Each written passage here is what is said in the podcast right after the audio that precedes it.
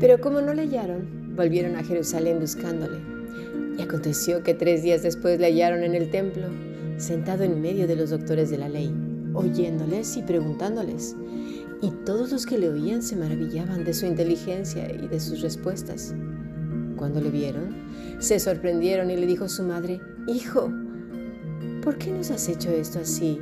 He aquí tu padre y yo hemos buscado, te hemos buscado con angustia. Entonces él les dijo, ¿por qué me buscabais? ¿No sabíais que en los negocios de mi padre me es necesario estar? Mas ellos no entendieron las palabras que les habló. Y descendió con ellos y volvió a Nazaret y estaba sujeto a ellos. Y su madre guardaba todas estas cosas en el corazón. Lucas capítulo 2, versículo 45 al 51. Hemos leído Palabra de Dios.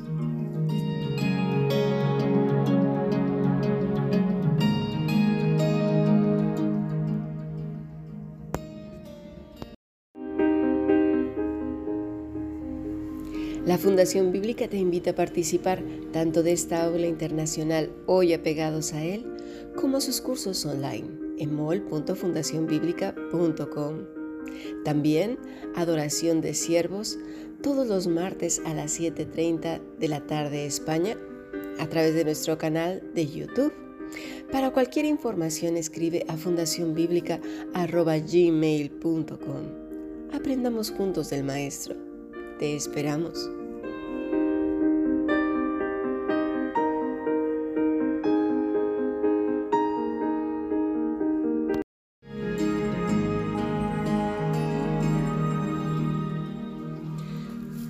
Hay quienes en su terrible condición caída siguen insistiendo que Jesús fue un niño ordinario, común y corriente. Me asusta hasta dónde puede llegar la estupidez humana. No tiene límites, sin duda alguna. La insolencia y superponer su tontería por encima de Dios mismo. El hombre cuando es arrogante rebasa todos los límites habidos y por haber de la moral, de la ética, de la santidad, por supuesto, de la inteligencia y de la sabiduría y se vuelve estúpido, sin duda alguna. Cuando Jesús y María lo ven de lejos, Jesús está rodeado por los doctores. En el manuscrito griego no dice que eran de la ley, pero se da por sentado ya que estaban en el templo. Ahí era el lugar de reunión de los estudiosos. La palabra es didascalón, ¿Qué quiere decir doctores, maestros, instructores. Dice el texto que crecía en sabiduría, ¿verdad? En Lucas 1, digo 2.40. No era un niño cualquiera, ya lo vimos hace algunas semanas. Además, la gracia de Dios estaba sobre él, descansaba en él. Acuo es otra palabra que vemos aquí. Escuchar, hablar, entender. Y la otra es eperoratao, que es preguntar, inquirir. Eso es lo que estaba haciendo el pequeño Jesús. Dice el original, existanto de pantes. Eh, quiere decir, se, estaba poniendo, se estaban poniendo fuera de sí. ¿Quiénes? Los doctores, los maestros, los eh, eruditos. Dice que estaban aturdidos, atónitos, locos, maravillados. Eso dice el original existando, estaban así, se estaban poniendo fuera de sí cuando lo estaban escuchando. No eran simplemente asombrados, no, no, no, nada de eso. El texto dice claramente que estaban muy nerviosos, aturdidos, locos. ¿Quién era este niño? Ninguno se imaginó que era Dios encarnado, pero seguramente alguno lo ha de haber pensado, esto es muy extraño. Qué triste es estar tan cerca y tan lejos al mismo tiempo del Todopoderoso. Este niño sabio hacía preguntas retóricas que llevaban a los mismos maestros a maravillarse por la calidad, la profundidad y el alcance de esas preguntas. ¿Cuántas personas se apoyan en lo que saben por años y años? Los que les contaron mal y enseñaron también pésimamente mal y ya no quieren aprender porque creen que lo que han aprendido, eso es lo correcto. Y me refiero a esas personas que tienen ese doblez, que por un lado saben muchas cosas, pero su interior, su vida, da una lectura completamente diferente.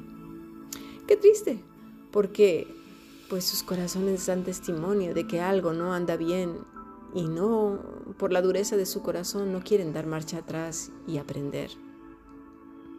¿Qué era lo que les estaba aturdiendo tanto? Bueno, la inteligencia del pequeño. No solo era sabio, también era inteligente, su nesis, inteligencia, conocimiento, entendimiento, juicioso. Pero fíjate, me encanta esta palabra porque también habla de actuar devotamente.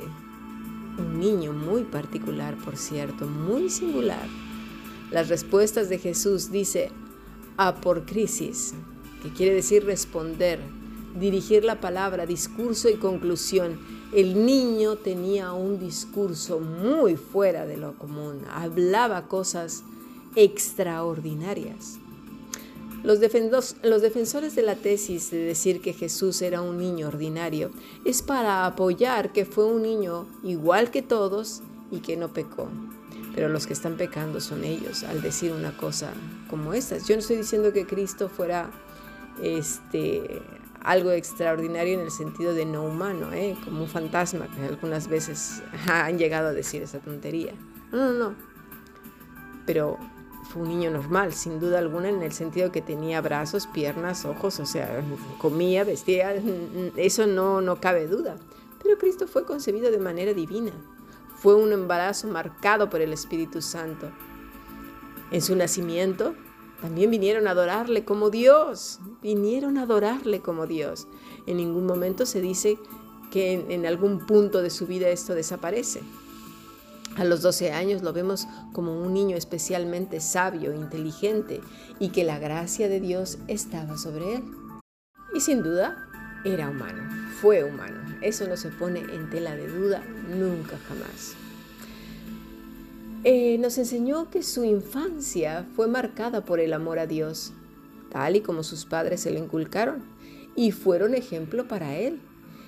Y fue además la sorpresa y aturdimiento de muchos sabios de su época, y lo sería en esta también, aunque penosamente queda menos gente sabia. Nuestro siglo se caracteriza más por la información deformada, mucha información, titulares, pero muy poca profundidad, en donde cualquiera puede ser médico, abogado, arquitecto, científico, incluso pedir tus constantes y, que le digas toda la sintomatología de algo o de una construcción o de leyes o de lo que quieras, con solo leer unos cuantos titulares, unos cuantos artículos, unos tantos videos cortos, un poquito de TikTok, otro poquito de Instagram y listo, ya, especialista, titulado.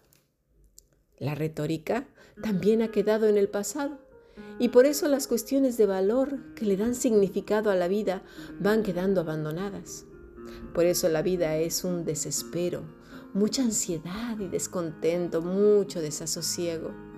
Porque las cosas que llevan tiempo son las que le dan al hombre consistencia y lo ubican precisamente en ese tiempo y en ese espacio. Pero eso se fue perdiendo con la llegada del Internet, ¿verdad? De lo inmediato, de lo light, de lo fast food, del delivery today, ¿verdad? La espera de las cartas de una llamada de larga distancia que dependía de una operadora, ¿no?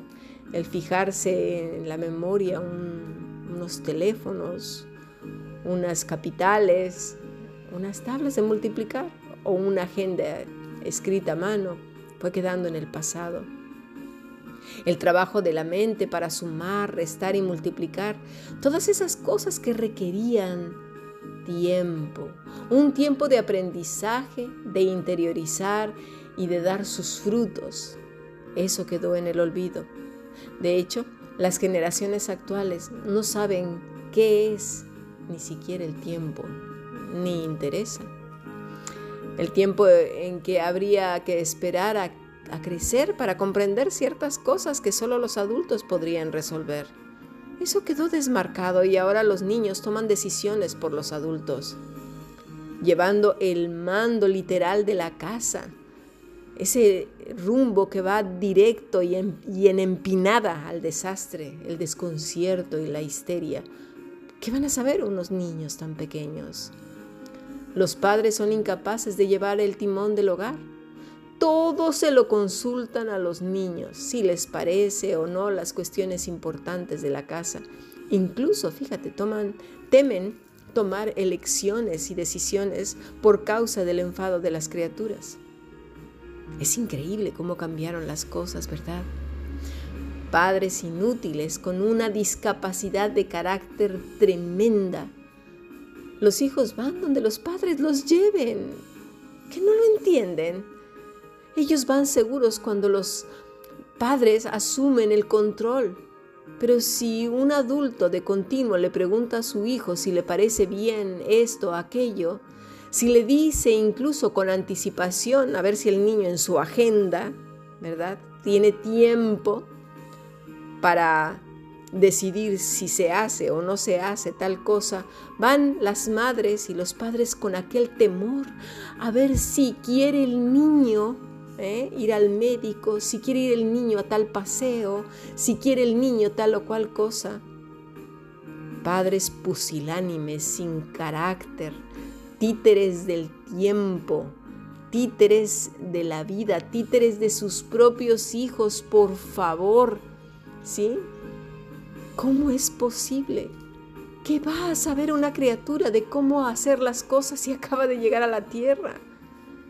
El niño piensa automáticamente que se ve frente a dos seres completamente inútiles, incapaces de, decidir, de, sobrellevar la vida, incapaces incluso de llevar sus propias vidas, porque hay hasta padres de familia que utilizan a sus hijos como confesores de sus problemas.